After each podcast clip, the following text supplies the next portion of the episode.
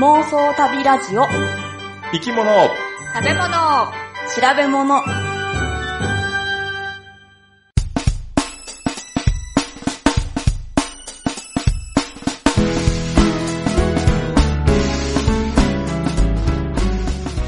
この番組は世界中の見てみたい生き物、食べてみたい料理、訪れてみたい国について好奇心旺盛な3人が調べたことをもとに妄想力を働かせながら語り合うラジオ番組です。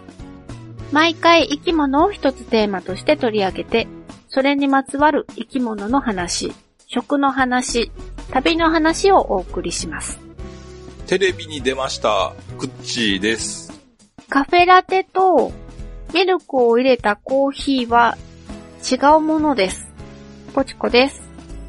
おじいちゃんたちのお店の名前の略し方が予想外でした。たまです。ほう。どんな感じにですか？バスの中でおじいちゃん同士が喋っててさ、うん。うん。で、なんか、まあ世間話っていう感じやったけど、うんなんとなく聞いてたら、うん。わしはあそこで買い物するで、ってあのー、松本でよく買い物するわって言ってんね。あ、松本ってどこにあるお店やろうと思って、うん。うん。近くに松本って店あったかなと思ったけど、でもおじいちゃんたちは、あ、松本なとか言ってうん。喋ってんの。うん。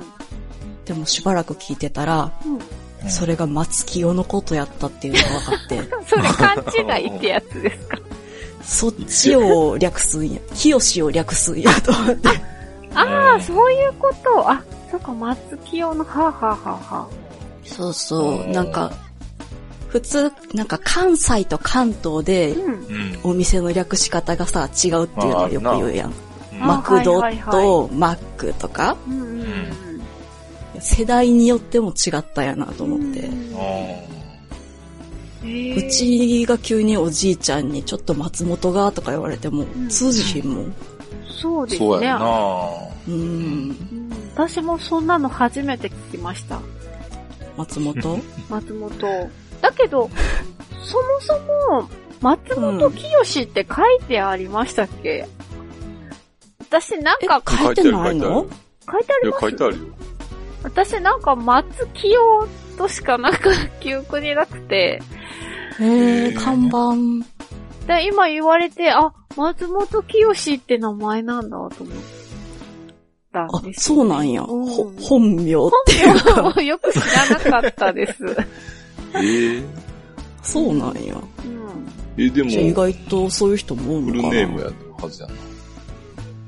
フルネームな。うんえ、松清って何やと思ってたんじゃっ松清。ていううん。名前うん。で完成してると思ってたんや。うん。でもそう言われてみれば、なんか昔そうやって聞いたことあるなと思って、本名が長いっていうのうそのぐらい。そんなには長くないけどな。そう、なでも長いじゃないですか。そう。あ、でもきうんう。ん。あの、な、それは、だって、言語としてはさ、こう、仲間内で通じ合えばそれでいいわけやんか。あだから、か家族内でさ、通じる、あの、なんていうの？単語っていうか、あ。ああ、うん。なんか共通語としてあるのかなあるでし。ょ？う。うんん。うち未だにセブンイレブンのこととかセブンって言われへんもん。ああそう、なんてセブ、言うんですか？セブイレって呼んでたから。セブ入れ？うん。それは関東では標準なんですか？いや、関西。ああ、そうだ、関西では。え関西はセブンイレの方が多い。ー、そうなんや。へえ、そう初めて聞きました、えーセブ入れって。。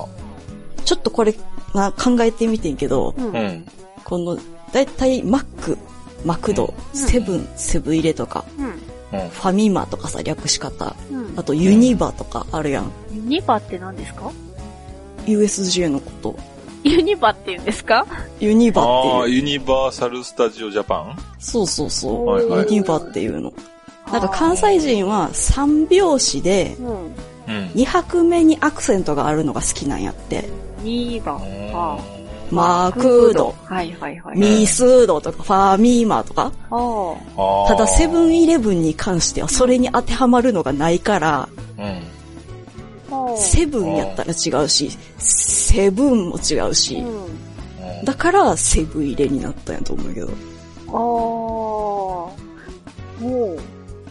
そういう3文字で収まらんやつは松木よみたいに関西でも受け入れられてるんやと思う。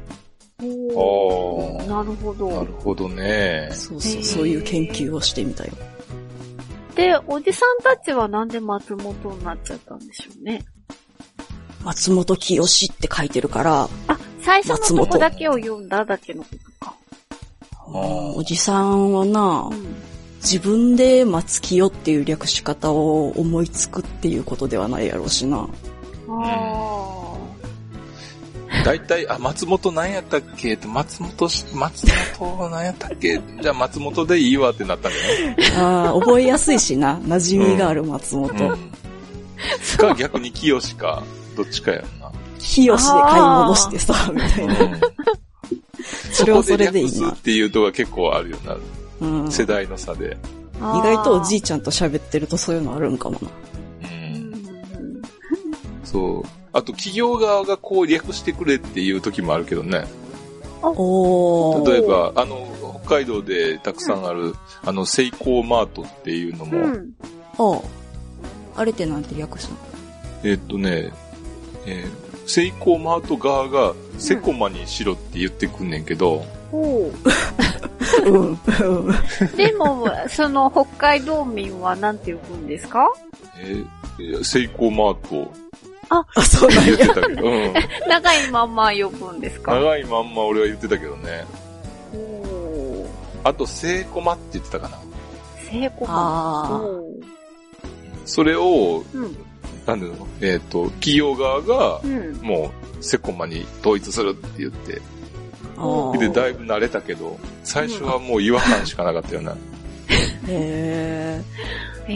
ーもし関西にあったら間違いなくセコマって言われてる。でもそれセコマなんかちょっじゃなかったね。セコマやね。セコマ。と、せこいって感じであんまりいい感じじゃないですよね。そうやんな。うん。で、ポチコさんは？あ、違いますっていうのがなんか心強かったけど。そうなんですよ。あ、違いってわかりますよね。え、コーヒーにミルクを入れたって、うん。牛乳を入れたってこと？牛乳でもミルクでもいいですけど、あの、この間、あの、お出かけして、で、たもくんも一緒だったんで、お店に入れないから、夫が、まあ、コンビニに入って買ってくるっていうことになって、で、カフェラテ私に買ってきてねって頼んだんですよ。うん。うん。そして、その、渡されたのを飲んだら、普通のコーヒーにミルクが入ってるだけで、で、うんミルクたくさん入れてあげたよって言うんですよ。うん。うん。その優しさは嬉しいけれど、これはカフェラテではないじゃないじゃないですかっていう。えミルクって牛乳のことじゃなくて？うん。あの、普通の、いわゆるフレッシュっていうやつあをフレッシュをいっぱい入れた。普通のコーヒーに入れた、ですよ。なるほど。どんだけ入れてもカフェラテにはならないんですよ。そうだな。そもそもコーヒーが違うじゃないですか。え、どういうこと？エスプレッソじゃなかったっけ？そう、そうなんですよ。カフェでも売っラテ、てんの？売ってんの？コンビニで今売ってますよ、カフェラテ。うん。うん。で、おまけに、そのエスプレッソに、あの、泡泡になったあの、ミルクが入るんですよ。ミルクってか牛乳が一緒に。うん。なので泡々なんや。うん、泡々なってます。で意外と美味しいんですよ。うんで、寒い時が結構温まって、いいので結構気に入ってるんですけど、うんうん。なんか違うのが出てきたから、世の中の人は結構知らない人が多いのかなと思っ うてん、、気にもしてないかもしれんね。うん。だからちょっとこう教えておいてあげようかなと思って。あうん。そうね。そう。か、たまくん見てもらっといて、自分が買いに行くしかないかもしれんね。そうですよね。そうすればよかったんですけど、知ってると思ったんですよそうね。やなうんフレッシュ何個入れてくれたんやろうな。ねえ、なんかたくさん入ってましたけど、たくさんでも違うんですよね。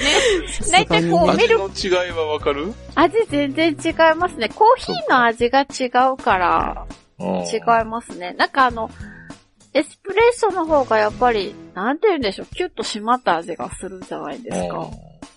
コーヒーはもうちょっとなんか、なんで、うんなんでしょうね、ぼやんとした感じになるじゃないですか。比べた感じが。全然違うんで、うんちょっとお知らせしておきました。夫へお知らせしてるんじゃない いや、世の中の知らない人がまだいるはずだと思って。なるほどね。不幸が減るね。で、グッチさんは何でしたっけ？そう、テレビに出たんですあよ。、そうだそうだ、テレビ。えすごいじゃないですか。そうそう。先日あの NHK のあの北海道限定なんですけど、はい。うん。一言だけうん。出ました。なんて、喋ったん？喋っ、喋ったんですよね。あの、タビューされたってことですか？インタビューっていうか、職場にね、やってきて、ほう。へえ。で、3人組の人で、1人はディレクターで、うん。1人は音声で、1人はカメラマンというほグループがやってきて、う。うん。うん。で、なんか仕事風景とか、うん。あとインタビューを30分ぐらい撮っていったんですけど、はうーん。オンエアを見たら30秒もなかった。おー、すごいカットの技術が。あ。うんでもそれぐらいテ、な、うちらもあの、えーカットできればいいねんけどな。そう、カットって難しいよな。いや、でもテレビってそうですよね。すっごく喋っても、うんテレビ側が欲しい、本当にワンフレーズだけしか撮ってもらえないっていう。うんそう。で、ただね、自分の声っていうのは、まあね、聞き慣れてるっていうか、こういう音声編集なんかで聞き慣れてるんですけど、うん。やっぱり画面いっぱいに自分の顔が映ると、ちょっと、違和感がありますよね。そうですか？今のテレビって大きいからね、もう。そうそうあれいっぱいやと思うとちょっと。そう、自分の顔よりでっかく映るからね。あ、そっか。そうなんですか。あ、じゃあ何？毛穴まで映っちゃうみたいな感じなんですか？どう、そこまではちょっと、うちのテレビはまだ古いテレビなので、うん。4K じゃないのでね、そこまでいかなかったですけど。ただまあね、え家族にはね、その、見たまんまやって言われたんやけど、うん。うん。もうちょっと痩せてるんじゃないのかなって。でもテレビって太って見えるとは言いますよね。うん。えー、そう。うん、よくそう言います。あの、タレントさんとかって、テレビで見てるよりも、実物の方が、もっと痩せてるとか言って。えよかったやん、じゃあ。そうまあちょっと個人的にはショックを受けていまして、そうですか。そう。まあ、客観的に見たら、ああ、見えるんやなっていう。うん。まあまあ、雪が溶けたら再びダイエットを頑張ろうかなというふうに思います。そっか。あの、今運動できないんですね。そう、寒くてどうしようもないよね。ちょっとそればっかり。でもね、あの、走る人に聞けばもう、雪が降ろうが、うん。もうね、路面がツルツルでも走るっていう。え？えー、え、だって転んじゃったりしないんですかそう、危ないよね。うん。でも溶けてるところがまああるし、うん。雪の上やったら滑らへんし、ああ。それよ走る人は走るらしいよ。あ、えっと、なんかスキーの板履いて、走るようなやつあるじゃないですか。あんなのやったらどうなんですか？うんど、うん、どこでやるかなっていう感じな。あれでも普通の道路で走れないんですか？あれ山じゃないとダメ。危ない危ない。あ、危ないんでですか？あれって。危ない危ない。うーんそうですか。へえ。あ、もう終わり。はい、そうです。はい、じゃあ今日も頑張って、本編に、あ、違うな。今日も頑張っていきましょう。ちょっと変かな。じゃあ今日も頑張るぞおーはい、終わり。別の番組みたい。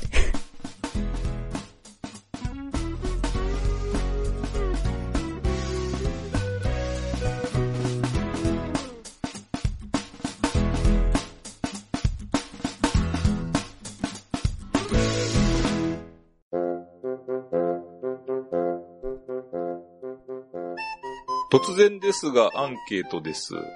はい。あの、カニは好きですか？普通。あんまり、あ、そうです？はい。あの、甲殻類アレルギーの人にとっては、まあ、どうでもいいアンケートなんですけども、うん、そうな。うん、私もあの、タラコアレルギーなので、あーうん。あタラコスパゲッティの CM を見ても、ふーんとしか思わないんですけども。うん。まあ、それよりもあの、回転寿司ではこう、最新の注意を払いながら、こう、レーンを見つめています。そうなん？あ、そう、知タラコらないうちにが使われてないか、あ、そうですか。うん。よくなんか軍艦ものでさ、なんか、うんなんかちょっと、ああと、ーマヨネーズうと。が入ってるようなやつで。たらこマヨネーズみたいなのが、たまーにあんねんけど、一回一口食べてしまって偉い目にあったことがあって、あえ。そうそう気をつけないとなということで、うん。えー、甲殻類アレルギーの方も気をつけください。うん。そっか。あの、大体皆さん好きだという方が多いかなと思って、あれで。うん。じゃあ好きだという体ですいませんが、あそうですね。好きですじゃあ、はい。好きです。じゃあ、あの、どのカニがお好きですか？どういう種類のカニが好きですか？あー。ちょっとわからないでわかんす。ないです。興味ないからわかんない。あ、でも、例えば、あのーズワイガニとかさ、毛ガニとか、うんうん。まああの、松葉ガニ、越前ガニとかって、うん。うん。渡りガニ、上海ガニ、なんか全部カニって思ってるから。ああ、タラバガニ、油ガニと、油ガニ。うん、いるんですけども。私はあの、花咲ガニというカニが大好きなんですけど、花咲ガニっていうのは、まあ、北海道の釧路根室地方に生息しておりまして、うん。あの、濃厚な味わいで、もう足一本でビール一本飲めてしまうぐらい、非常に美味しいんですけども、へえ。で、今回の生き物っていうのが、えープスちゃんさんからのリクエストで、うん。ヤドカリということなんですが、うん。このヤドカリは、うん。うん。節足動物門、南高校、十脚目、イビア目、ヤドカリ浄化に属する生き物の総称なんですけども、うん。うん。で、主にあの貝殻に入って身を隠す方、あの姿が有名なんですけど、うん。うん。で、あの、タラバガニはそのヤドカリの仲間ということで、えー聞いたことがあるかなと思うんですけどあ、、そうなの？そうそう、よく言われているんですけど、巷で。へで、分類学上、うん。まあ、タラバガニは、ヤドカリ上かタラバガニかということで、うん。ヤドカリの、まあ、分類群と、うん、ーうん。いうふうに言えます。で、私の好きな花咲ガニもこのヤドカリの仲間ということなんですけども、ううん。ん。で、エビ、カニ、あとヤドカリって同じまあ甲殻類ということなんですけども、どのように分類されるかっていうと、十脚目っていう目の中で、えー、短尾ア目、短い尾っぽのア目、うん。長尾ア目、長い尾っぽのア目、うん。うん。で、イビア目、これは、えー異なる尾っぽのア目うん。という三つに分けられるんですけども、うん。うん。えっ、と、簡単に分けられると、分け、あ、簡単に分けると、えー尻尾が短い、えー短尾ア目、これがカニ。ほう。うん。で、長尾ア目、尻尾が長いのでエビ。はあ。で、イビア目ということで、それが中間という。そういうことのようですね。大雑把に分けると。で、あのーちなみにですけども、カニのお腹のところって、ふんどしって呼ばれるところがあるんですけども、ああ、なんかビラビラってしたところですか？そう、あの、尻尾が変化したところなんですよね。で、卵を抱えたり、そうなんやうん。で、オスメスを見分けるのは、え細いか太いか。で、うんオスメスが見分けられるんですけども、うん。太い方が、まあ、卵を抱いてう、んしばらく、えーと、生活するので、うん。あの、ふんどしの部分が大きいということなんですよね。うん。うん。で、ここは、あの、ズワイガニだとか毛ガニっていうのは、その単尾目っていうんですか、単尾ア目か。カニア目の方はうん。左右対称なんですけども、タラバガニや花咲花咲ガニっていうのは左右非対称になっているんですよね。あそうなの？う。うんん。だ丸ごと、うん、結構ね、タラバやったら足だけ売ってることは多いけど、うん。うん。まあ、花咲やったら、まあ、ちょっと本州の方には出回ってないかもしれないんですけど、うん。北海道だったら結構、まあ、あーこの辺、ほ東側だけかもしれないけど、スーパーで売ってるんですよね。なので、あの、お腹のところ、まあ、爪も左右違うので、違うんですか？うん、大きさが違うんですよね。へえ。なので、それも観察してみるといいかもしれないですね。ほうんで、当然、ヤドカリも左右が違います。ああ、うん。うんで、今日本題のヤドカリなんですけども、うん。う。うんまあ、一般的なヤドカリって、貝殻をかぶって生活していると思うんですけども、うん。で貝殻を貝殻をかぶることで、まあ、外敵から身を守っています。うん。うん。で、ただですね、その一方で、うん。まあ、ヤドカリとしての生き方を制限しているっていうことにもなっています。というのは、うん。他の生き物が、まあ、外敵から、ま、身を守るという、そういう方法としては一般的なのは、うん。まあ、岩などの、まあ、物陰に隠れることなんですけども。まあ、岩っていうのは、まあ、至るところにあって、うん。隠れやすいですけども、うん。まあ、完全には隠れられないと。う。うんん。うん。まあ、一方、ヤドカリは、うん。まあ、貝殻の中に入って、爪で蓋をしてしまえば、まあ、大抵の敵から身を守ることができます。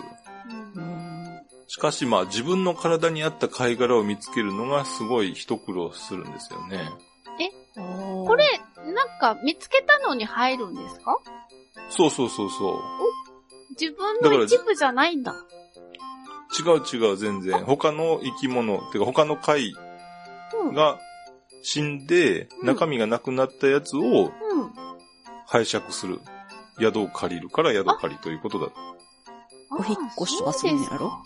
引っ越しするよ。あじゃあ自分が大きくなって、ちょっと宿がちっちゃくなったら、大きめの宿を探すんですか？そう。うん、あのー大学入って 1K から始まって、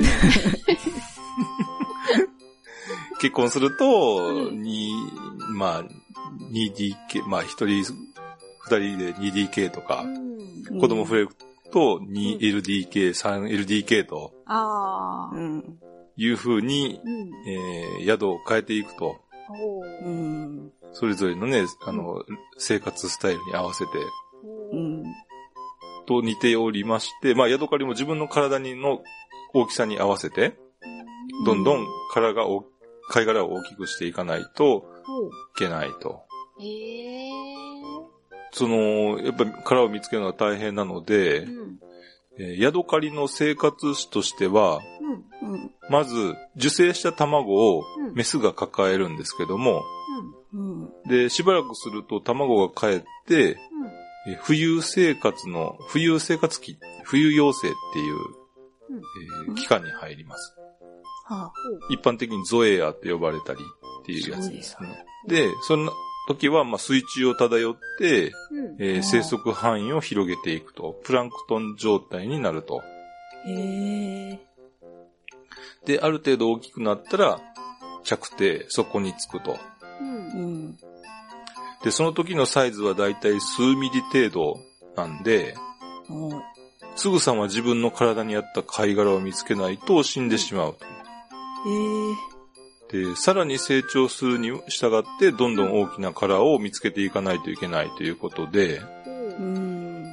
大きなヤドカリがいるっていうことは、まあ大小様々な貝殻がある場じゃ、そういう場所じゃないと生きていけないと。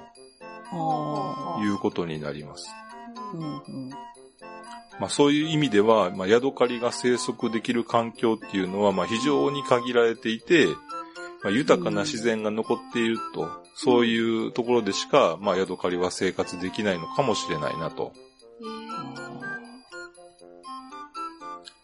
で、さてですね、ヤドカリが生息できる環境が限られているということは、ヤドカリ同士でも環境の奪い合いが起こっているんですよね。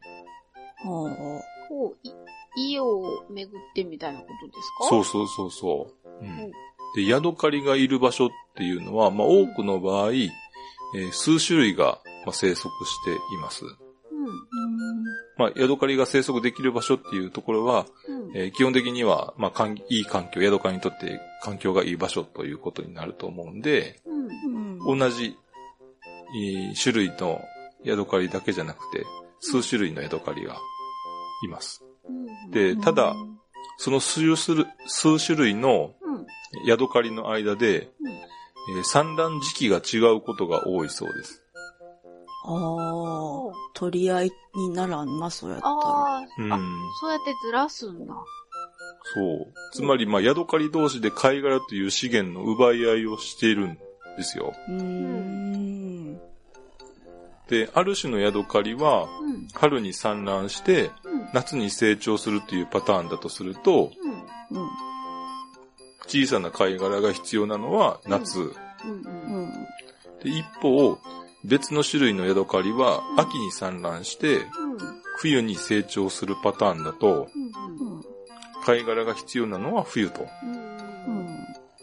まあ、夏より冬の方が多分成長に時間がかかるやろうけど、とはいえ、まあそうやって同じ資源を時期で分ける、住み分けのようなことが起きているそうです。で、また、あの、産卵だけじゃなくて、あの、うん、メスが卵を産む大きさ、えー、どれぐらいの大きさになったら、卵を産むか、成熟サイズというのも環境によって変わってくるそうです。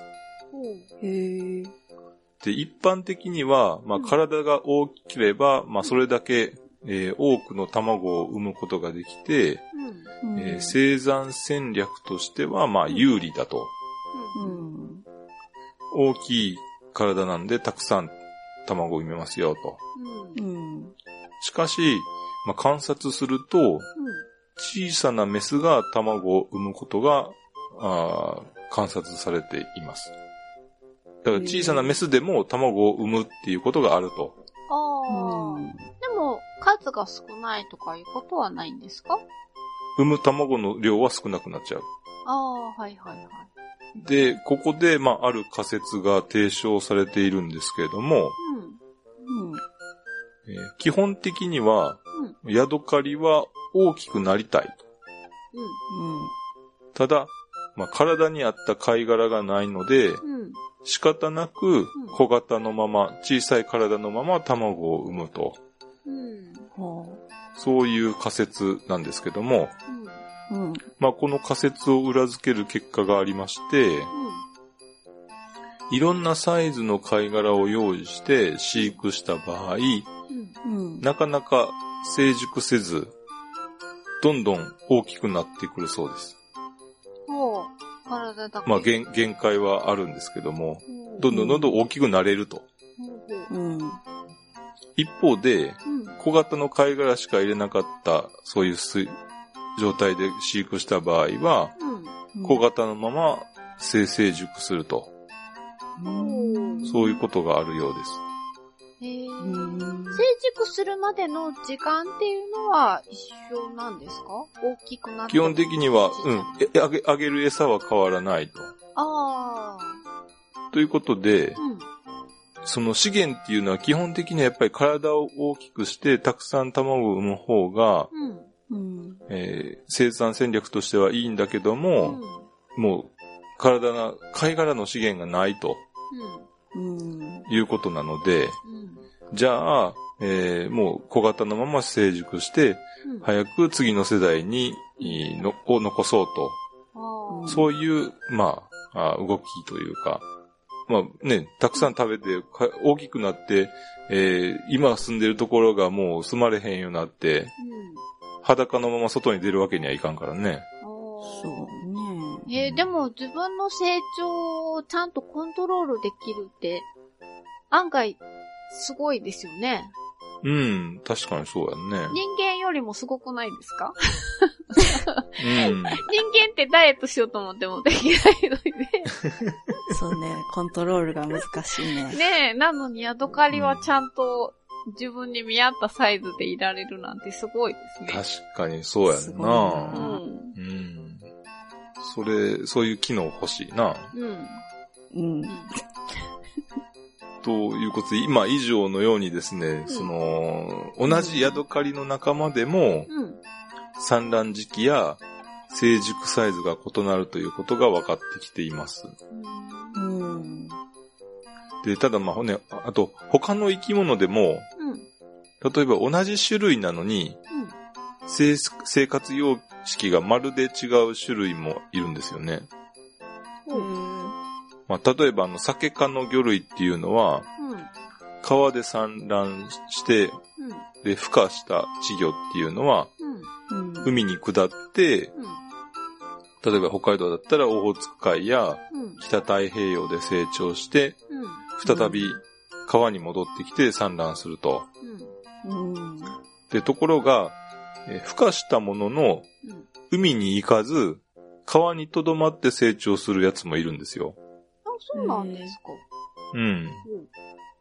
で、さまあ、その有名な、代表的なのが、桜マスという、さうん、えー、っと、魚、まあ、マスの仲間いるんですけども、うん、北海道では、まあ、春先に取れるマスなんですけど、うん、数年間、オホーツク海や太平洋で栄養を蓄えて、川に戻ってきて産卵するんですけども、うん一方、川に留まって成長したというのが、ヤマメなんですよ。ヤマメ。ヤマメ。ヤマメって聞いたことあります？はいはいはい。食べたこともありますよ。はいはい。でね、もともとは同じもの、同じものっていうか、同じ種類の魚なんですけども、海に行けばサクラマス、川にそのままいたらヤマメになると。で、大きくなるのもね、その重さにしたら10倍以上のあの差があって、桜松の方が大きくなって、うん。えー、帰ってくるんですけど、うん、川のままだとかなり体がちっちゃいと。へやっぱり海の方が餌が多いんですかね。うん、やっぱりそうやと思うな。うん、川の方がやっぱり少ないな。うん、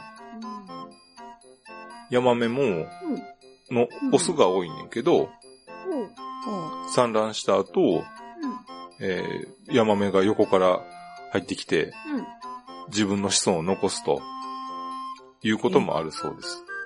え、サクラマスの卵に、うん。ヤマメが、のオスが、うん。要は、自分の精子をそう、精子をかけると、そう。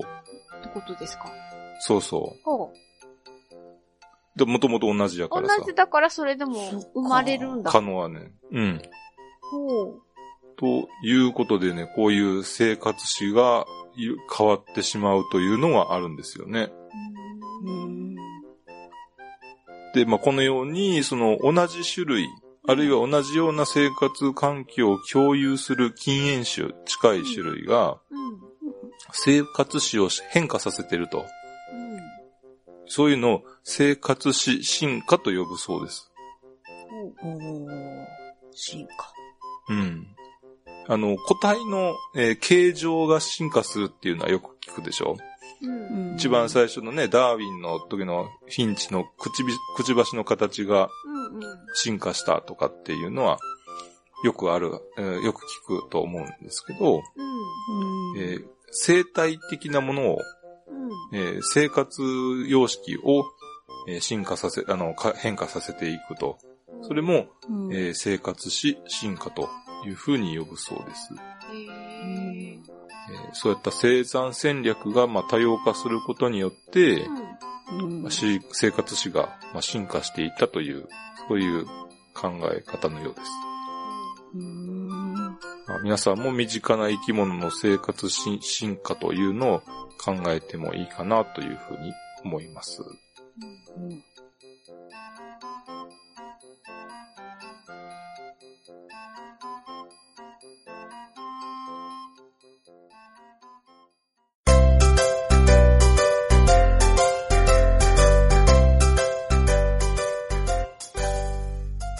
この季節さ、うん。うん。こたつ最高やん。そうなんですか？私こたつ持ってないからわからない。うちも今手放してないんやけど、うん。あの、こたつにもう肩まで入って、うん。うんこのまま、この状態で生活したいって思ったことは 何回かある。うんうんこたつ入っちゃったら出られないもんね。出られない。うん。まあ、その姿は、ヤドカリだなと思って。ああ。まあ、こたつって、うん。海外から旅行しに来る人にとっても結構人気らしくって、ああ、そう。もう自分の国にできるならば持って帰りたいっていう人とか、こたつを。そう。なんか冬の日本の思い出っていうのの一つがこたつやったりするらしいんやけど、へえ。逆に日本人の私は、うんう。ん。どこに行けばそういう暖房器具の思い出ができるのかなと思って。ということで、今回は世界中の暮らしの中にある暖房について調べてみました。おー。おーまあ、いろいろ紹介する前に一つ覚えておくといいのが、うんう。ん。すべての暖房器具っていろりの派生系だということ？ほう。いろりがいろいろ進化していったのが世界中にいろんな暖房としてあるんやけど、ほう。まあ、まず一つ進化がそんなに進まずにうん。ずっと使われてる、まあほとんどもう使われてないものもあるけど、うん。うん。そういうもので言うと、うん。まあまずいろりっていうと、火がうん。特に何に覆われてるわけでもないよね。うん。だからそのまま周辺に放熱してて、うんで、煙突はついてないっていう状態。これを可動式にしたものは火鉢と呼ばれて、うん。まあ、これ日本だけじゃなくてトルコとか中国の南部とかでもできたんやけど、うん。またそのいろりをうん。木枠で覆って布をかけるとこたつになると。ほうほう。うんうん。まあ、これも日本以外にトルコの東部とかその近辺の国々にもある。え、じゃあ向こうから伝わったってわけではないの？暖房はね、うん期限がなかなかね、わからないみたい。うん。そっなんかこたつって言ったら日本的っていうイメージがあるから、うん外国にもあるって聞くと不思議な感じはする。うん。か。うん。で、まあ一方で、うん進化が次々進んだ暖房器具っていうのが。例えば、いろりの上にうん。煙を集めるための終煙フードを設けましょうと。うん。ほうほで、そこから煙突をつけてう。うん。排煙しましょうってなるやん。うん。それをさらに、これ壁の中に収めたら家が広くていいんじゃないってなると、あーそれが壁付きの暖炉になるし、うん。うん。で、壁には収めずに、うんその火の周りを完全にレンガとかで覆ってしまうと、うん。ストーブになると。ああ、はいはいはうい。うん。で、その煙道自体からの放熱も利用しようってなったのが、うん。主にロシアにあるペチカっていう暖房とあか、あ、はいはいはい。あとはその煙道の放熱を床下に持ってきて、床下の暖房にしましょうっていうのが、うん。韓国のオンドルとか、うんモンゴルとか中国のカンっていうもの。うんうん。ん。まあ、それぞれ土地土地によって、うん。どれぐらい寒いかとか、うん。寒い期間はどれぐらいでとか、うん。暮らし方も違うから、うん。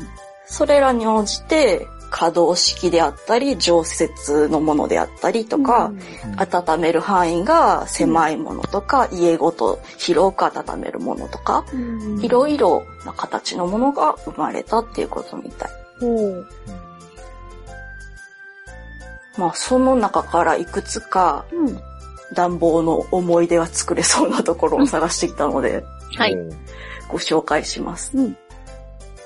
一つ目は、ロシア式暖房のペチカ。ああ。ペチカって結構みんな知ってるんやんな。そうですね。なんか、歌にもあったじゃないですか。歌がいい、歌は有名やな。うん。あ、やっぱ知ってるんや。うん。うちさ、北海道やけど、ペチカ見たことある、うん、北海道でってことでしょ？うん。ええー、ないような気がする。ペチカって、うん、ストーブがあって、うん、排気のやつをなんかレンガみたいなのとこに？そうそう。形はね、いろいろなんやけど、うん、大きい円形であったり、直方体であったり、うん、分厚い壁みたいなものをレンガで作って、で、その中が実は、沿道がこう蛇腹のように、こう敷き詰められてて、だから、壁の中とか円形の中から熱を放射する。その炎のあったかい感じが、なんかね、すごくちょうどいいらしい。じんわりあったかいみたいな。で、これの特徴が、一回炎をつけて、温まるまでの時間っていうのはかなりかかるんやけど、でも一回つけると今度は下がるまでも時間がかかるから、だから日照時間が少なくて、気温がすごい低い日が多いロシアとか、そういう地域に適してたっていうことなんやって。でペチカがロシアの暮らしに浸透したのって、それだけでもなくて、暖房以外にも、すごく便利に使われてて、うん、例えば、かまどのところをお料理に使うとか、うん、ああと、これすっごいやりたいって思ったのが、うん、ペチカの上にお布団を敷いて、あ、ベッドとして使うの。はあはあはあはあ、えー、絶対気持ちいいなと思って。あったかいでしょうね。暑そうじゃない？かえって。でもペチカ自体は、直に手で触っても火傷するような温度にはならないから、うん、じんわりあったかいんやって。まあ、あと一部の地域では、蒸気浴にも使われるらしい。だから釜のところに水をバシャッといくんかね。うん、サウナ？なんかサウナ用のペチカを使うっていうとこの方が多分メジャーやけど、うん、家庭にあるもので蒸気浴をするっていう人たちもいるらしい。へー。これ日本でも北海道にがいい普及して、流行ったっていう風に近いんかな。え、ペチカ？ペチカ。でもだんだんやっぱりもともと燃料薪やったり石炭やったりで、どんどん石油とかになってきて、うん、でも今度それがなかなか鉱山がこう閉山になるとか、うん、こっちの暖房の方が使いやすいわっていうものがいっぱい出てきたりとか、うん、そういうので北海道であったものも今はほとんどないみたい。へー多分古いお宅とか行ったらあるんかな。うんじゃあ、ペチカの次は、うんうん、床から温める暖房。うん、さっき紹介したオンドルとかね。うん、まず、韓国のオンドルから行くと、うん、まあ、その火を起こした熱を床下に張り巡らせてるエンドを通して部屋を温めるっていうことなんやけど、まあ今まで出てきたのの中では一番図鑑即熱。うんうん、だからね、結構快適らしい。うん、良さそうですよね、床暖房ね。ね。うん。その沿道の上に床があるって思うと、また暑くなるんじゃないんかなって思うけど、うん。オンドルの場合は、えー、っと、沿道の上に石の板をまず引いて、うん、で、その上に土を引いて、漆喰を引いてから油紙を引いて完成なんやって。えー、結構分厚いんですね。そうそう。だからね、うん、なんか意外と、その、あれもあるからさ、一酸化炭素中毒とかもあったから、だから完全に、こう、うん、閉じたいっていうのと、熱くないようにしたいっていうので。で、なんかうちあんまりオンドルのこと知らんかったけど、うん、こう写真とか、と、さっきのペチカ調べた時の写真でも、うん、ベッドのお布団薄い感じがしててんけどさ、でもそれってあれなんやってな。オンドルとかペチカグのあったかさが伝わるためにちょうどいいんやってな。そっか、あんまり分厚いお布団になったら伝わってこない、ね。そうそうそう、適度な薄さみたいなのがあるんやろうね。ああ、でも薄いと体が痛くなりそうだけどね。なんか意外と慣れるらしい。慣れるのかなうん。あと、やっぱり地面、地面っていうか床が、熱くなるっていうことで、うん、あの、家具とかが傷むのが心配っていうのもあるから、ああ、そっか。今はそうではないんかもしらんけど、もともとは、そういう木製の家具が傷まないように、うん、あの、足つきの家具っていうものが使われたりしてた。はあはあはあまあ、その方が、あの、熱も効率的に広がるしね。うんうんうん、まあ、ただ、やっぱり今はさ、うん、こう、中高層のマンションとか、増えて、そもそも床下とか、床下は下の階の天井やからちょっと、何を燃やすにもな、ちょっとな、あれやし。じゃあマンションだとオンドルはないんだね。いや、もう今はほとんどね、うん、温水式の床暖房のことを、まあ、オンドルって呼んでるみたい。ああ、じゃあ日本と変わんないような感じなんだ。そうね。うん、で、これと、仕組みがほぼ一緒のものが、中国の北中部で使われてる缶っていう暖房なんやけど、うんもともとは、温度みたいに一日中とか昼間も炊くんではなくて、主に夜、寝る時とか、ちょっと床に座って作業する時とかに暖を取るもので、昼間って石炭ストーブとか練炭ストーブを併用してるっていうところが多かったらしい。中国ってさ、うん、椅子の文化や日本とか韓国と違って。おあ。直接は座らずにってこと？でそうそう。うん、日本も韓国って床に座るけど、うん、中国って椅子に座る文化やけど、うん、でもそうすると、缶でせっかく床を温めても、うん、せっかくのあったかい面を楽しめてないやん。そうですね。だから、冬場はそういう風に地面で、それ以外の季節は椅子に座ってっていうお家も結構多かったみたい。おまあこれオンドルみたいに、うん、その部屋の床一面にあったっていうよりは、うん、こう土間から一段高くなってるスペースが缶になってて、うん、そこだけあったかいみたいな。はあはあはあそういうのが本来の姿やったらしい。もしかしたら皇帝が座るとこだけあったかいとか、そういうのあったかもしれない。めっちゃええな。うんまあ、実はこれ、アジアのこのオンドル、カンだけじゃなくて、うん、古代ローマにもこれと同じようなハイコポーストって呼ばれるものがあって、うん同じような仕組みで床下に熱を通すんやけど、うん、まあそれプラス、だからペチカと缶をくっつけたみたいな、床も壁も、電動が通っててあったかいですっていうようなシステム。それがハイコポストっていうのやってて、まあ、だから、アジアの文化っていうわけでもないんかなっていう。まあ、ただどれが一番古いかとかは全然分かってないらしい。一番直接見てみたいって思った暖房がありまして、うんうん、カフェルオーフェンっていう暖房なんやけど、だいたい南ドイツとかアルプスのあたりが起源の陶製のストーブで、あの、アルプスの少女ハイジにも実は登場したらしいんやけど、うん。カッヘルってうん。化粧タイルのことで、オーフェンがストーブのこと。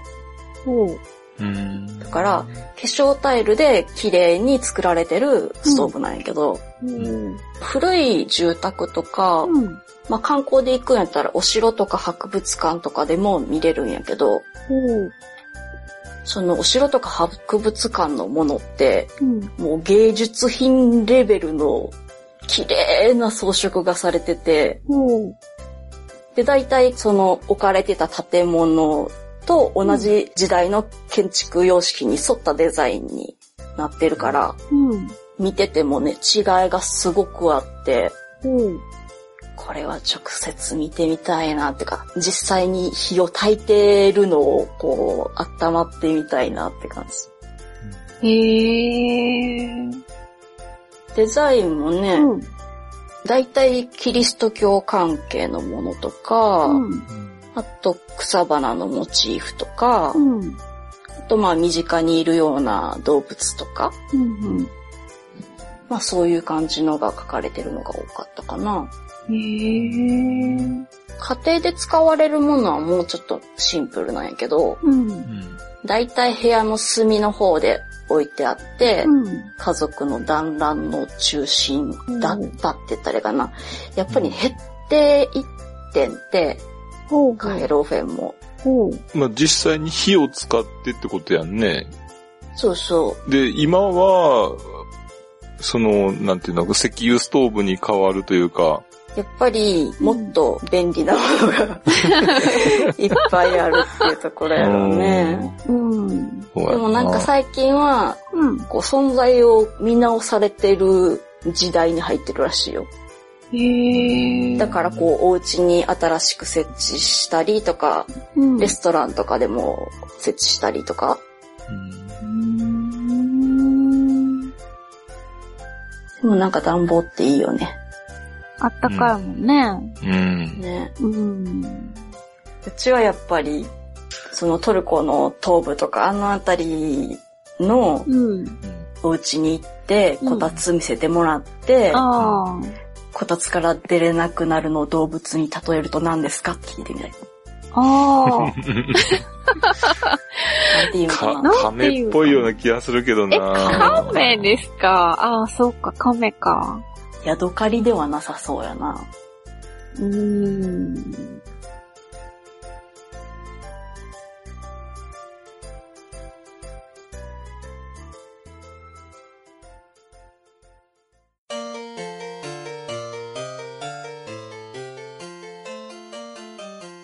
ヤドカリっぽい食べ物といえば、チョココロネ。チョココルネね。確かにね。かん、かなり正解って思ってるけど。うん、早かったよな。じゃあよかったんか。早かったやろ。はい。でも私がヤドカリっぽいと思ったのは、うん。いなり寿司です。え？え。お稲荷さん。ああ、でも入ってるな、確かに。ううん。入ってるでしょ、ごう飯。ん、入ってるわ。ね。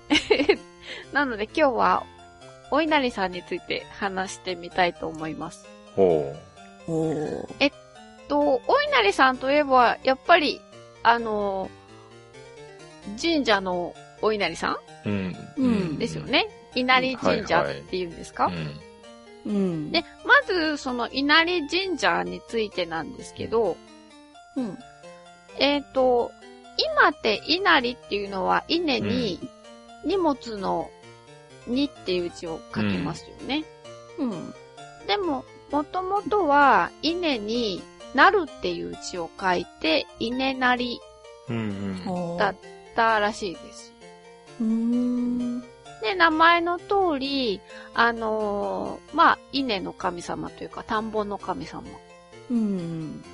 だったのがですね、だんだん、江戸時代ぐらいになってくると、うん。商いの神様もいるし、ほ頭痛の神様、眼病の神様、盗難よけの神様、子育ての神様、安産の神様とか、もうあの、数えたらキリがないほど、あの、お稲荷さんっていうのはご利益を皆さんに与えてくれます。すごいね。あじゃあ、お稲荷さんを信仰していれば、すべて OK と。うん。そう、そういうことです。うん、まあ、何でもありってことですね。要は、あのー、五穀豊穣、結局、食べていくことですよね。うん、みんながちゃんと食べていくってことは、うん、みんなの生活に、まあ、根ざしたものっていう感じで、うん、まあ、何でもありっていう感じ。なるほど。まあ、ある意味、包容力に満ちた神様と言えるんだそうです。まあまあ、うまく言えばそうやね。うん。はいはい。ことらしいですよ。で、あの、えっ、ー、と、お稲荷さんの神社の神様のお使いが狐なんですよね。うん。ね、狐がね、あの、両側にいますもんね。うん、で、その狐がなんで、その、いわゆる油揚げにご飯を詰めたものが稲荷になったのかっていうことなんですけど、うん、これなんかはっきりしたことはわからないんだそうです。あの、狐の好物が油揚げだっていう説もあるし。ああ、聞くね、それ。うん。油揚げの色が狐色だから、うん、同じ色だから狐という説もあるし。うん。なので、なんで、この稲荷神社と、うん、お稲荷さんの稲荷寿司が結びついたのかっていうのは、よくわかってません。あら、そうなの？うん。で、稲荷寿司が誕生したのは、江戸時代の後期。うん。1830年頃からなんだそうです。うん。あの、その前から巻き寿司はあったらしくて、うん、まあ、巻き寿司の一種として、えっ、ー、と、ご飯、手につかないように、海苔じゃなくて油揚げを巻いたっていうのが始まりなんだそうです。手汚れそうやけどな、海苔の方がまだいいよな。で、もうちょっとはベタベタしてなかったのかもしれないですよね、昔。そうですね、砂糖だとあまり入れられなかったかもしれない、ね、今甘いよね。うん。そう、今結構甘いですね。で、えっ、ー、と、1845年にはですね、うん、油揚げの中におからを詰めたものなんていうのも流行ったんだそうです。流行ったんや。うん。そう、大豆イン大豆って感じ。すごいね。分けへんでもよかったんじゃない？そのまま大豆食べときゃよかったんじゃない？でも、でもやっぱりお揚げは美味しいし、うん、だけどお揚げを作るときに、あの、おからがね、出るから、うん、まあそれを詰めちゃえみたいなこともあったらしいです。で、この頃江戸時代っていうのは、えっ、ー、と、振り売りっていう、うん、要は、あの、天秤みたいなやつ、うんうん、あの、担いでね、両側に。うん、で、あの、売り歩くっていう、うん、そういうスタイルで売られてたそうです。へで、まあ、巻き寿司から始まったからかもしれないんですけど、うん、あのー、今のいなり寿司よりも随分細長くて、うん、長いものだったんですって。食べにくくないんかな？で、食べにくいでしょ、うん、なので、あの、売り歩く人は包丁も一緒に持ってて、で、あの、どんだけちょうだいって感じ。そうなんや。これ半分とか、こうさ、こう4分の1ぐらいちょうだいみたいな感じで、切って、あの、もらうっていう。まさかの量り売りや。うん、そうです。で、あの、今でも、そんな感じのスタイルで、いなり寿司を作ってるお店があって、へえーとですね、横浜にある伊豆平っていうお店なんですけど、うん、ここ1839年に創業したお寿司屋さんらしいんですよ。うん、で、えっ、と、今でも売られてるのが、長さが2、3倍普通のやつののものなんですって。ただし、あの、長いの売ってるのは本店だけで、うん。支店で買うと、あの、もう切られてるそうです。なので、あの、長いの食べてみたい人は本店に行かなきゃいけないらしい。調べたところによるとですね、うん。関東の方は俵型です。だけど、関西は三角形にするっていうか、あー、なんかで見たことあるかも。もう三角形のも食べたことあると思う。あ、そうですか。うん。あんまり気にしてなかったけど。あそうっか。えそう。あの、名古屋から、えー関東は、だから俵型。うん、で、関西はその真四角を半分に切って、うん。で、その、二等辺三角形、の直角二等辺三角形にするってことね。はいはい。うんそうですね。あーでも見たことある。そ確かに。う。あ、そうですあか。ー全然気にしたことなかったな。で、うん。あのーまあ、そのまま関東の方は、俵型、まあ、お米の俵うん。のイメージなんですけど、関西は、その三角形っていうのは、狐の耳に見立てたんじゃないかっていう説が あるんですけど、どうなんでしょうね。えー、平和やな。まあね。もう猫耳ならんの狐耳やな。そう、狐耳。うん、どうかなほまあ、はっきりしたことはわかんないんですけどねう。ん。あと、えっ、と、油揚げに入ってる具なんですけど、はあのー調べたところによると、うん関東はただの酢飯です。あ、うん。だけど、関西は具が入った五目酢飯が入っているということなんですけど、いかがですか？見たことない。ない。見た五目ことない酢飯。ごまが入ってるのしか見たことない。うん、ごまだとか、人参、あ、に細く切ったやつ。につけたのをちょっと混ぜたり。なんかそれはなんかわかるなっていう感じがある。人参とか、うんそうそうそうそう。とかにつけたやつ。うん。そういうのが入るの関西がなんややっぱ関西だっていううん俺も話ですけどね。なんか何の抵抗もないからもしかしたら食べたことあるんかもしれない。うんごっちゃになってるわもう文化が。うん。ああ。あ、そっか。うん。あとね、変わったところでは、うん。茨城県の笠間市とか、あと長野県なんかでは、お蕎麦を入れた蕎麦いなり寿司っていうのもあるそうです。へーうん。あの、米があんまり取れないところ、うんやっぱお蕎麦文化のところは、お蕎麦を入れる。そっか。うん。うん。っていうのもあるし、あと鳥取県の境港では、えっ、と、酢飯じゃなくて、あの、生のお米、洗った米うん、をはい。油揚げの中に入れて、うん。で、それを炊くっていう。う。出来上がったご飯じゃなくうんて、あ、なんか美味しそう。うん。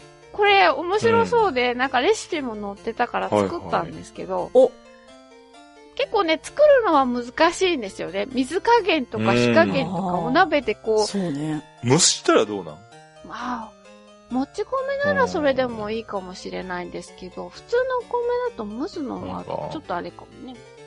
で、味がつかないじゃないですか。うん。うん。あの、お出汁に入れて炊くから、あの、中のご飯あにも味があるし、うんうんご飯が炊けるっていうあ。感じなんですよ。ただ、そのご飯を入れすぎると、うんあの、ふ、うん膨れますもんね。になってね。そうやね。そうか。なんか破れちゃうし。あとほら入れすぎるとえらいことになるもんね。そう。パンパンになるもんそうですよね。そう、破れちゃうし、あと中が、中心がうん芯に残っちゃうじゃないですか。ね、ちゃんと水が回らなくてね。だから結構難しいんですけど、そうん。まあそんなようなのもあります。へえ。うん。で、あとですね、大きさなんですけど、うん。えっと、関西の方たちは、うん。あの、おうどんと一緒に食べるらしいんですけど、本当ですか？まあ、お店でセットでよくあるよねっていう感じやけど。えっていう感じなのかな？関東の人からしたえ、ら。また炭水化物に炭水化物ってこと？そうそうそう。そう、そういうことですね。うんうどん美味しいし。うん。でもね、えって思ったんですけど、うんあの、最近名古屋でも、あの、たぬきのうどん屋さんが多いんですよね。うん。あの、セルフみたいな感じで、うんあの、うん天ぷらとか自分で選ぶようなのが。で、そこへ行くと必ず、うんあの、いなり寿司も並んでるので、あ、そうか、なんか西の方の人はうどんと一緒にお稲荷さん食べるんだなって、ちょっと納得したんですけど、うん。すでも、ごいね。あの、昔はそんなのはなかったです あ、。そうなんや。うん。そう。うん。なんで、関西の方は、うどんと一緒に食べるから、うん。サイズがちっちゃめ。うんうん。でも関東の方は、おにぎりの代わりとして食べるので、ちょっと大きめ。っていうのが主流なんだそそううです。いうことなんやはあ。うん。うんうんうん。ということです。確かになんか大きくなってから、そういう俵型のお稲荷さん食べて、うん。なんかめっちゃ大きいなって思ったことあった。うんあそうですうか。ん。へえ。そういうことか。でね、あのー今は、まあ、お稲荷さん家庭で作る人もいるでしょうけど、うん。結構あの、油揚げをね、煮てから始めるの大変ですもんね。そうね。で、あの、今スーパーではもうあの、お稲荷さん用のる味をつけたねね揚げが売ってますよね。うん。で、まあそういうのを使う人が多いと思うんですけど、まあそれを作っている会社の、まああの、どうや、どういう風に作ってるかっていうのを見てみたところですね。ほあの、まあ作った後いろいろ検査しますよね。う。うん。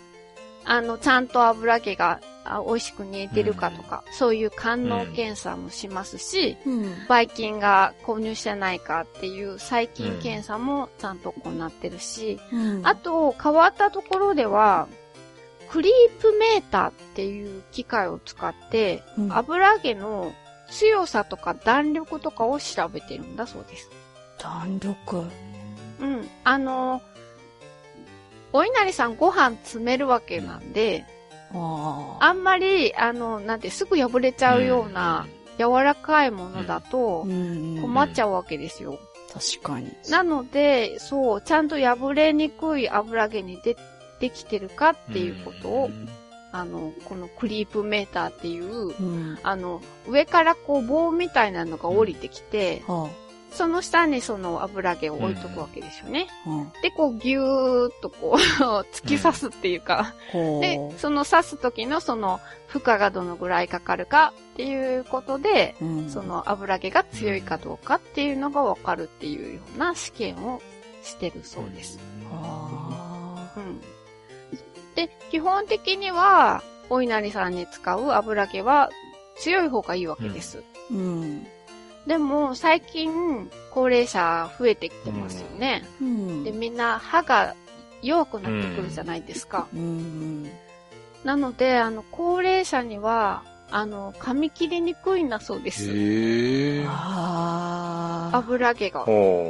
そうか。なので、今は、あの、噛み切りやすい、あの、食品作りに、このクリープメーターっていうのが、うんあの、研究に活かされてるんだそうです。ああ、なるほど。うん。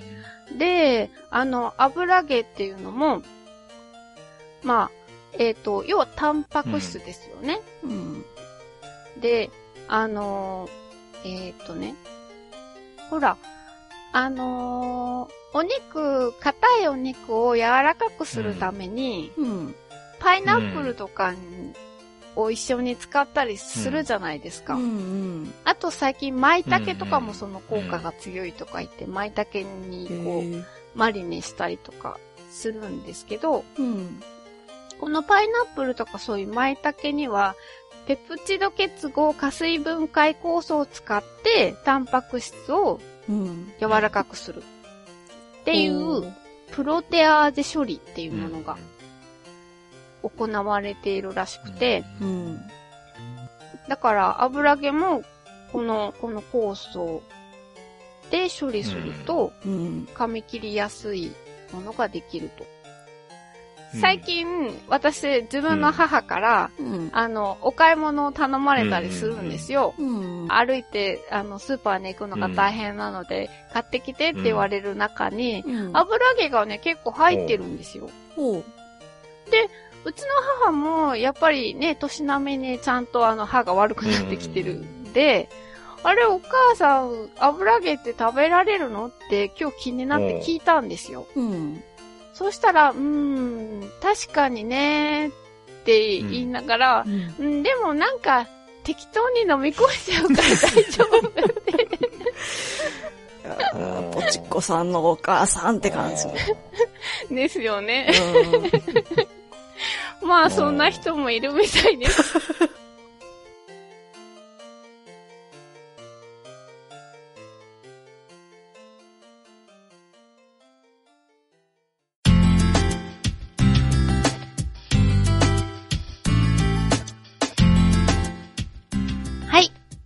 エンディングです。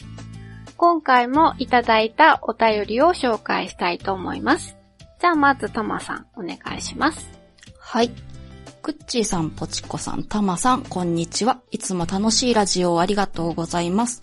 実は、新米ポッドキャストで、農道富士山号という農業系ポッドキャストをやっているサトゥーと言います。グッチーさんの別のポッドキャストを聞いていて、農家の種に出演を機会に一気にバックナンバーを聞かせていただいております。グッチーさんの親父ギャグに点数がつく隙もなく、ポチコさんが次行きますねと優しく気づかず通り過ぎていくギャグの生き地獄をクスクス笑いながら聞いています。さて、今回思い切ってお便りしようと思ったのが、次回のオフ会の提案をしたくなってしまったからです。上の東山と来て西にという話でしたが、あえて通り過ぎてしまった我が静岡を提案します。日本一高い霊峰富士と日本一深い駿河湾を持つ静岡には動物の宝庫富士サファリパークと深海魚の宝庫沼津深海魚水族館またまた爬虫類の宝庫これはアイズーっていうのかな？イズーか。イズーか。ポチコさんの釣りのご趣味の時間も作れますし、朝から富士サファリ集合、夕飯は沼津港、その後、タマさんが嫌いなあっち系の昆虫を深海魚水族館で見て宿泊。次の日の朝は早朝フィッシングからの港飯、みんなで伊豆で体験型動物園を体感。解散というようなプランです。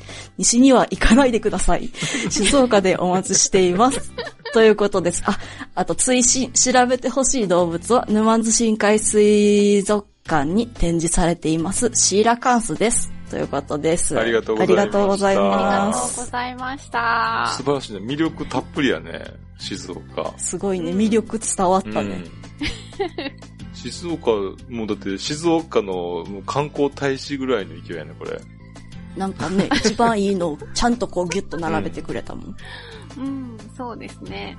そうそう。だから、あの、お返事書いたときに、うん、あの、ぜひそちらで開催してください、うん、そちらの番組でって言ったやな。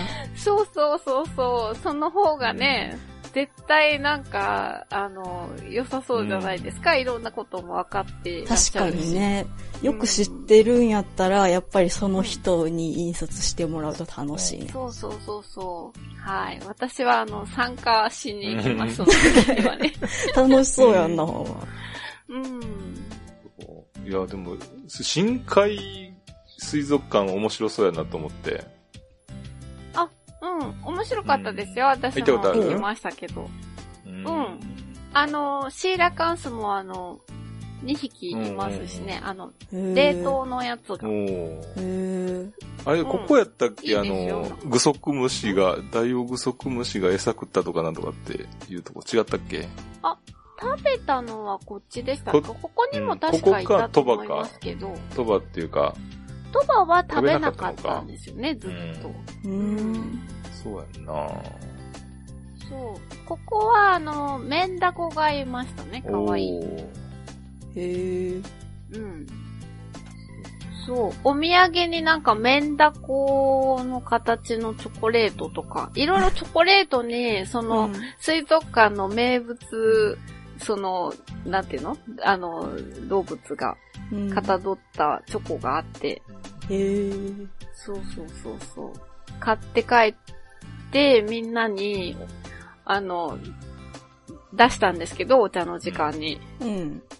でも誰もなんかこう、感動してくれなかった。しい。一生懸命説明して、これをめんだこなのよとかさ、これ何々とか言ったんだけど、なんか、あんまり、あの、そういうのに興味がある人が私の周りにはいなくて。ああ、めんだこではなかったんか。ああ、でも立派な動物好きにはなったんじゃないの？どうでしょうあんまなってないんじゃないですかね。そうか。まあな、メンダコには実績ないしな。ああ、そうそうそう、ないですね。この、でも最後の伊豆っていうのは、知らなかったです、全然。爬虫類の宝庫って書いてあるもんね。そう。それに体験型動物園なので、結構触れたりするってことああ、そういうことか。だと思うんですよ。なんかうち深海水族館と爬虫類のところは、行くかどうか真剣に 悩んでから行かないと後悔しそうな気がする。でもね、深海は全然大丈夫。もう、ポチコさんの大丈夫は信用してないから。そうなんだ。いや、でもね、深海って結構綺麗なあの魚いっぱいいるよ。あ、本当？うん。なんかでも、まあいいや。なんか、すごい変わった顔の魚もいるよね。ブサイクのやつっていうか、ね、なんていうのか。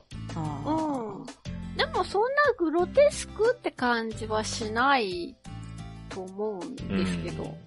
うん。ねえ。多分大丈夫だと思いますよ。うん、わかった。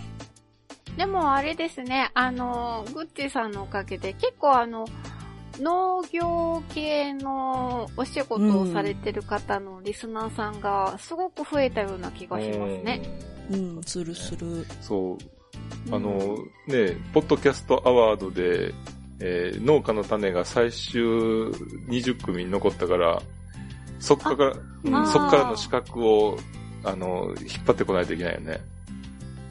ああ、そうですね。他力本願やけど。うん、まあな。そうですね。でも常にそういう感じで来てるし、うん、いいんじゃない？ということで、ぜひこちらにもお越しください。はい。はい。じゃあありがとうございました。はい、ありがとうございました。じゃあ次のメール、ぐっちさんお願いします。はじめまして、えー、数ヶ月前にこの番組に出会い、やっと最新回まで聞き終わったネズミの母ちゃんと申します。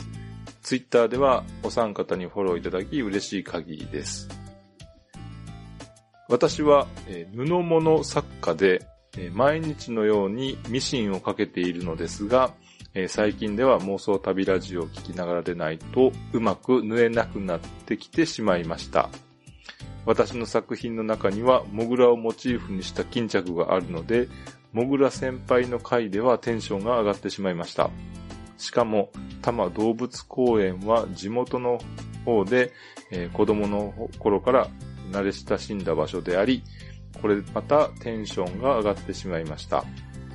さて、リクエストがあります。えー、今年も私もまんまとラグビーのにわかファンになってしまいました。えー、ラグビーにはジャッカルという技があるのですが、えー、動物のジャッカルから付けたというのではありませんか、えー、新作でジャッカルをモチーフにした作品を作りたくなりました。えー、ぜひジャッカルについて教えてください。えこれからもミシンをかけながら、え皆さんのゆるいトークをお楽しみにしています。ということでいただきました。ありがとうございます。ありがとうございました。した。ジャッカル、ジャッカルご存知です？わかんない。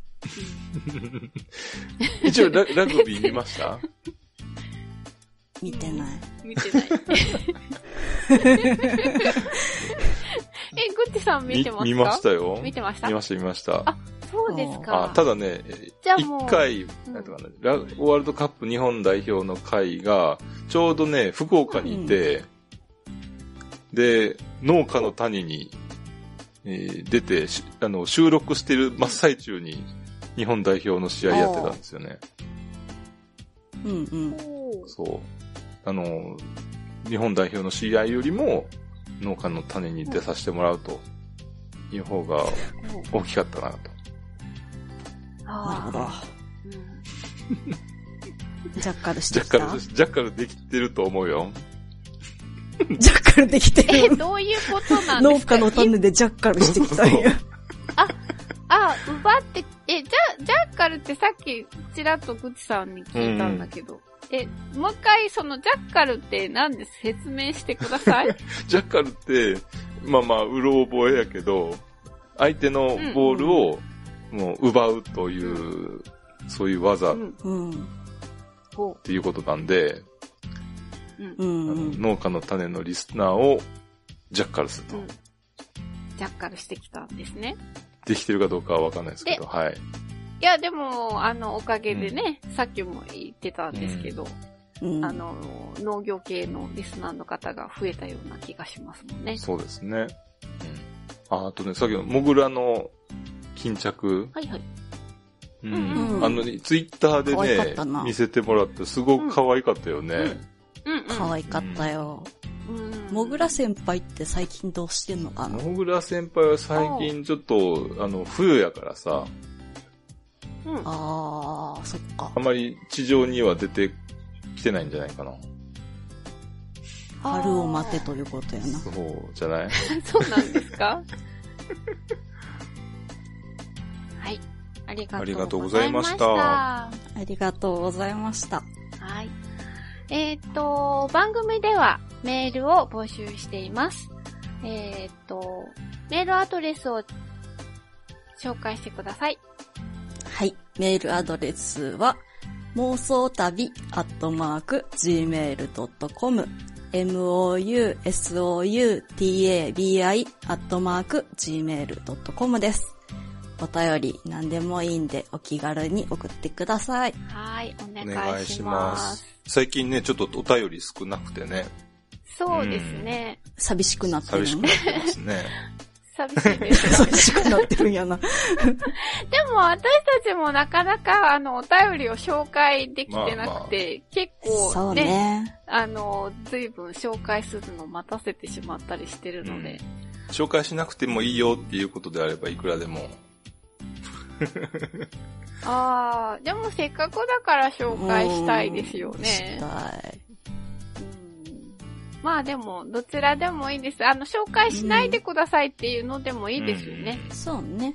うん。あの、3人で読んでくださいっていうだけのメールでもいいですので、はい。うんぜひおそし越し。たらそうやって書いて、うんはい。うん、送ってください。はい。ということで、今日は、もうこの辺で終わりにしたいと思います。うん。はい。じゃあ、あの、次回またお会いしましょう。さようなら。さようなさよらな。ら。